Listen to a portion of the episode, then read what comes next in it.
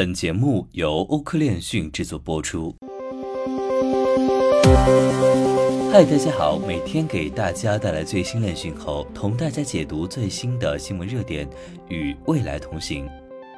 许多人已经清楚地看到，区块链技术进入主流市场，区块链资产和加密货币可能颠覆很多行业，但仍有一些因素阻碍了主流采用，例如以下几个因素。波动性、监管、可扩展性、用户体验，其中解决波动性上的问题是最难的。那么，采取什么办法能解决这些问题呢？在今天的新闻热点中，我们就同大家聊一聊。不过在此之前，我们首先来关注一下几条新闻快讯。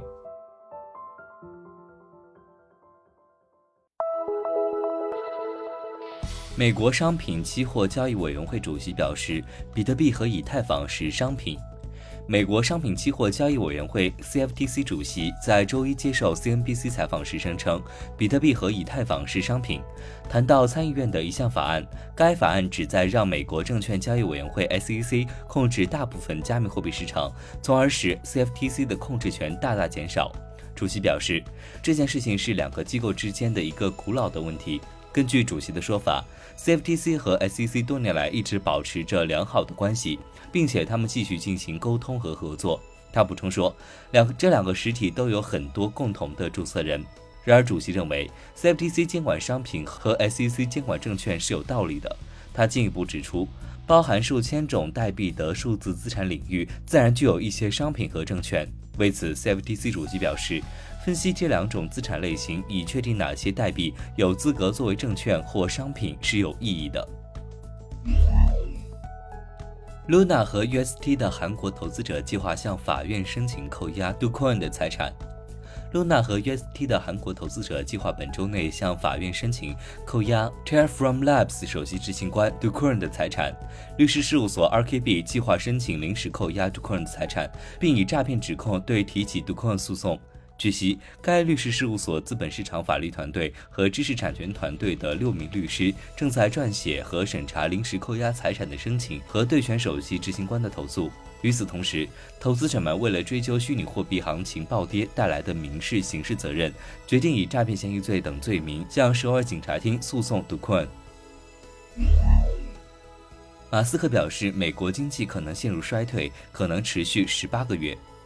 特斯拉首席执行官埃隆·马斯克表示，美国经济正在处于衰退之中，但这些事情过去了，然后将再次出现繁荣时期，可能会在十二到十八个月内艰难。他补充说，通货膨胀的原因是政府印制的钱比原来印的多了无数。接下来，我们来看一下今日的新闻热点。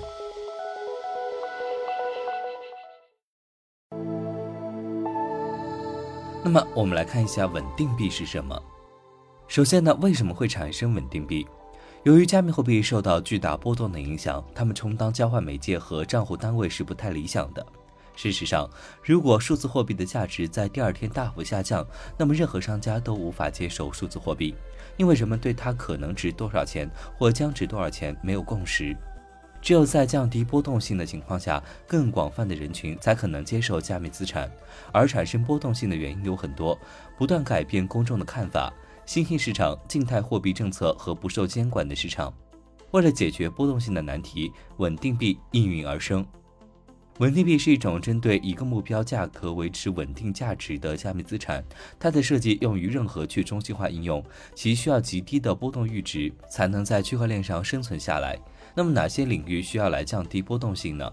汇款、支付工资和租金，或者任何其他经常性付款、贷款和预测市场、贸易和财富管理。通过法币来表现波动，实现更容易的可见性和采用实现套利机会。换句话说，任何想要从区块链技术的优势中受益，而不失去由法定货币提供保证的人，都需要稳定币。那么，稳定币有哪些类型呢？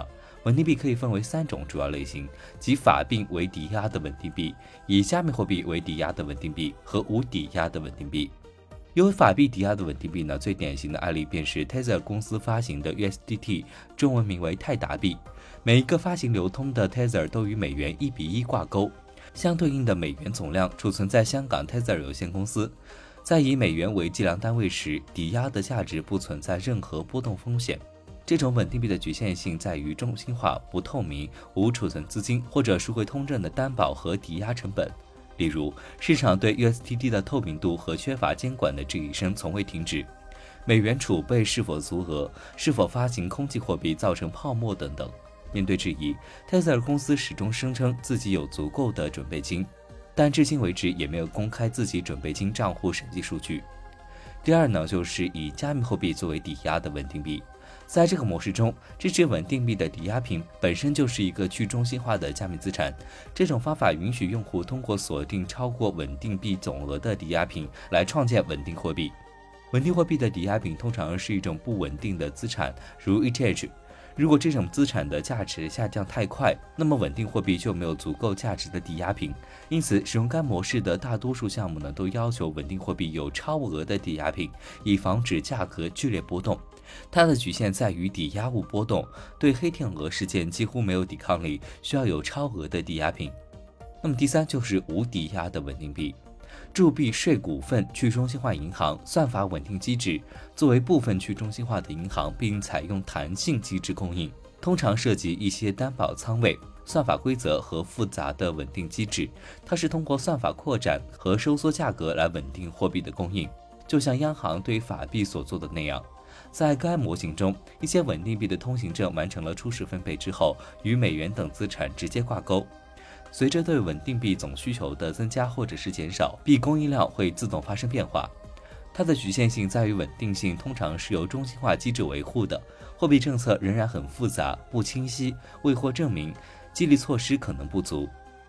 稳定币被称为加密货币的圣杯，它能大幅降低进入加密市场的门槛。采用不同的项目都采用各种方式发行稳定币，或正在开发之中，但截至目前尚未明确的最佳实践。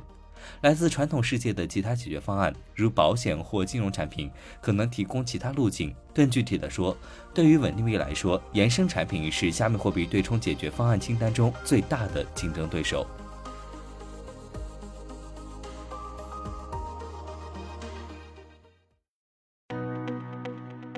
本期节目就到这里。如果您想了解更多关于区块链行业资讯，可以在微博、Twitter、Telegram 及欧科链讯官网上找到我们。明晚六点半再见。